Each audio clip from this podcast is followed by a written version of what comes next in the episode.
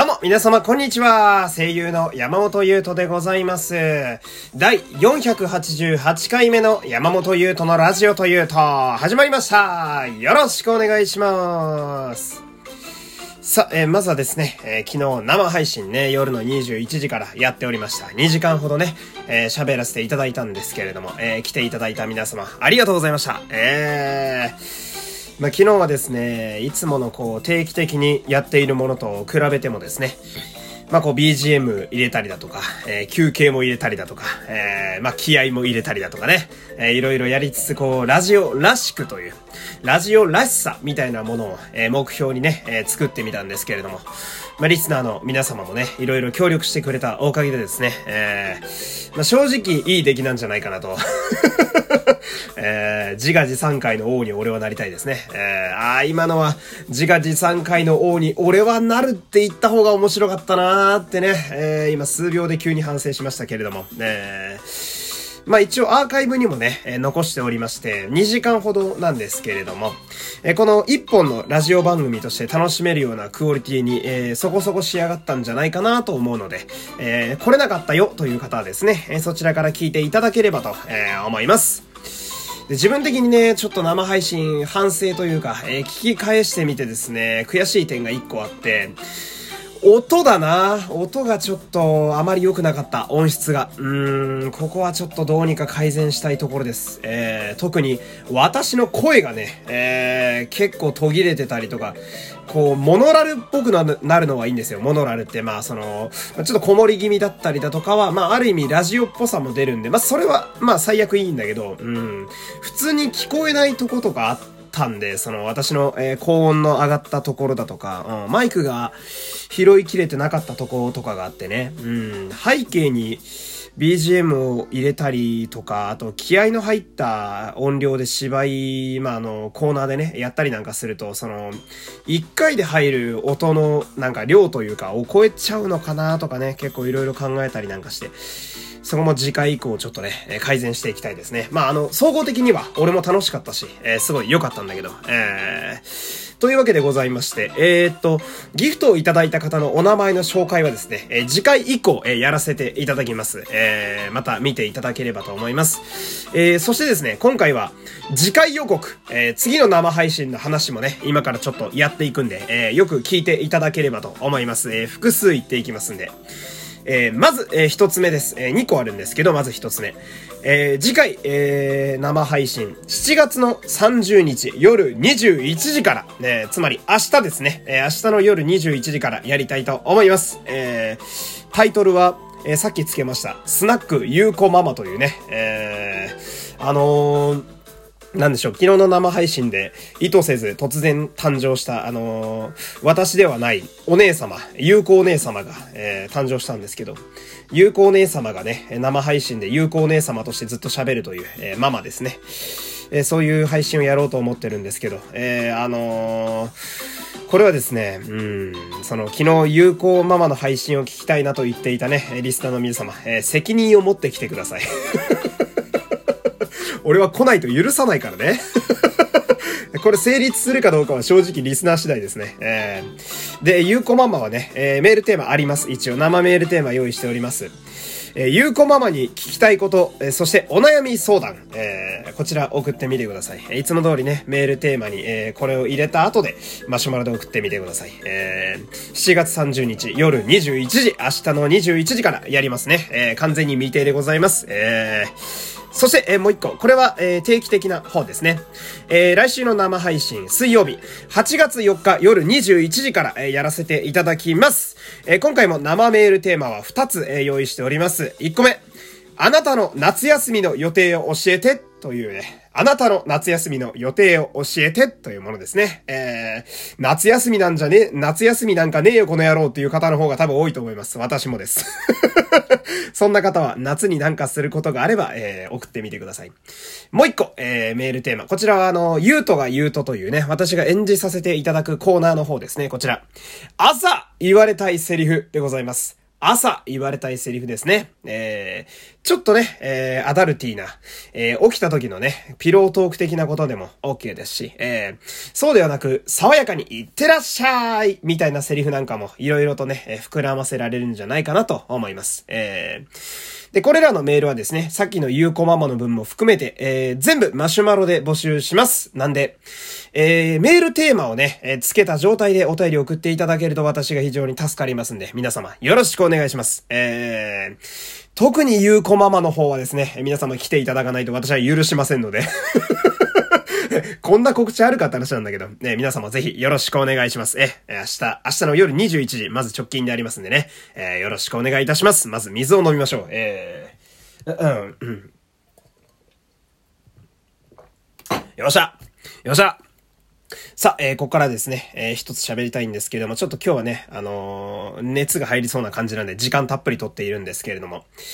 えー、今日はですね、ちょっと私 PSP の話をしたいんですよ。ねうわ、久しぶりに聞いたわって方も多いんじゃないでしょうかね。えー、プレイステーションポータブルのお話でございます。えー、プレイステーションポータブルといえばですね、私は、あの、これね、なんで話しようかと思ったかっていうと、昨日なんか世代間の話が出たんですよね。えー、いや、俺の時代は1学期、2学期、3学期だったよとかね。あ人によってこう、いろいろあるな、みたいな。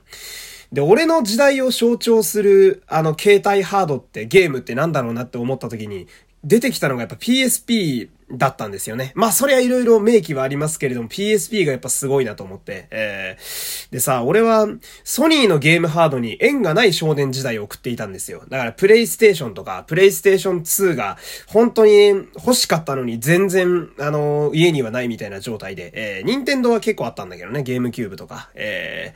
ー、で、クラッシュバンディクーとかさ、三国無双とかさ、友達ん家でやってんのすごい憧れたわけですよ。えー、で、もちろん欲しいからさ、えー、2を買って欲しすぎてね、あの、小学校の頃にこうずっと親に欲しい欲しい言ってたわけですよ。ねでさ、したらその、親父がね、あ夏休みの宿題で作文でその PS2 がどのぐらい欲しいかっていう思いを書いてね、それが俺に伝わったら買ってやるっていう話をしてたんですよ。ねでさ、ま夏休みの宿題って大体あの、テーマが一個決まってんだけど、作文の。うん。その時のテーマがお前、貯金だぜ。買う気ねえじゃねえか、こいつって思いますね。今思うとね。あー、親父買わせる気全くなかったな。俺めっちゃ愚直にさ、PS2 を買うためにこうやって貯金しますっていう原稿用紙2枚の涙ぐましい文章を書いたのに、あいつマジで俺に買う気なかったな、今思えば。あまあそんなことはいいんだけどさ。あで、まあお年玉とかもあってさ、確か、うーんと、中1ぐらいの時に、えー、PSP というものに私初めて出会ったんですよ。えー、自分で買ったというかね。あでさ、この、PSP って、まあ今だとさ、ものすごい、あの、ヒットしてるゲームハードとして、やっぱ任天堂スイッチがあるわけですよ。で、その、俺の世代からすると、その、携帯ゲーム機で、任天堂スイッチぐらいのクオリティで遊べるってもうほんとね、夢のような世界のお話なんですよ。えー、だから、要はさ、テレビで繋いでる時と同じぐらいのクオリティのゲームが、いつでも持ち運びして遊べるっていうのは、俺の世代からすると、やっぱちょっとありえないことなんだよね。とんでもない世界のお話なわけですよ。えー、次元が違うみたいな。で、その、あの、先駆けになったのが俺は PSP だと思ってて、えー、その、もうね、未来のおもちゃなんだよね。うん。こんなガジェットがこの世に存在するんだっていうぐらい、すごいと思ってて、俺は PSP は。えー、当時も特にそうだったんだけど、その、まあ、さ、さっきも言ったけど、ソニーのゲームハードに縁がなかったわけですよ、私は。だから、友達んちのさ、それこそ、プレイステーション PS2、あの、テレビにつないでコントローラーで遊ぶプレステ系のゲームにめちゃめちゃ憧れたわけ。うん。で、そのさ、PSP を手に入れたって時にさ、その、今まではテレビに繋がないと遊べなかったこの丸抜三角四角のコントローラーが、携帯ゲーム機にそのままくっついてるわけですよ、PSP って。えー、もう、買って箱開けて最初見た時も震えましたもんね。今でも思い出せるけど。うん。うわーと思って。うん。で、その画面もさ、まあ、当時の携帯ゲーム機にしては画面もでかいし、で、テレビがはめ込んでいるかのよう、テレビがはめ込まれてるかのようなリアルさというか、カラーリングというか、色の表現もすごくて。だって、その時のハードがさ、だって DS とかアドバンスよ。いや、素晴らしいゲームだけど、素晴らしいゲームだけど、やっぱリアルさで言うとソニーのゲームって何歩も先を行ってると思ってるから、あーもうほんとすごい感動してさ。うん。でさ、俺は、ずっとあの、やりたかった三国無双を買ったんですよ。PSP 版の三国無双がね、あの、初期の方に売ってて、うん、あれもね、なかなかいいゲームだったんですけど、その三国無双をね、友達の家に行ってずっとやってたのが、もう憧れで憧れでずっと欲しくて、うん、あの友達のね、あの、室田くんの家に行かないと遊べなかった三国無双ですよ。えー、ね、室結婚おめでとう。お前最近お子さんできたらしいな。うん。まあ俺もね、家にあの観葉植物がいるから、まあお愛子だと思うんですけれども、まあそれはいいんだけど。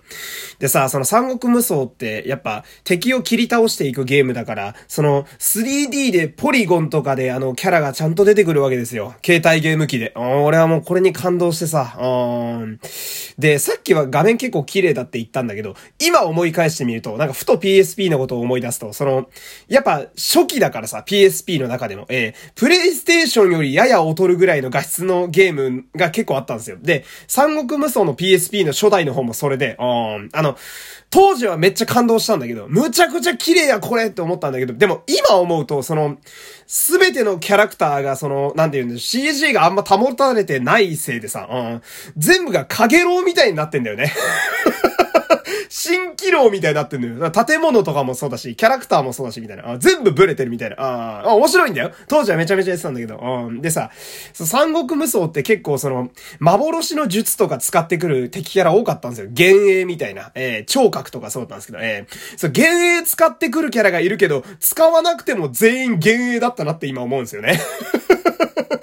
でもやっぱ PSP といえばその後にモンハンも出てきたりだとかなんだりして PSO2 とかね、PSO かとかもあるけど、やっぱいろんな方のこう思い出に残ってるゲームハードだだなと思って、うん。ふと当時のことを思い返した時なんだか急に PSP に熱くなってしまったというね、えー、今日はそんなお話でした。えー、モンハンがしたくて仕方ありません。というわけで、えー、今日も最後までお付き合いありがとうございました。山本優太でした。また明日さよなら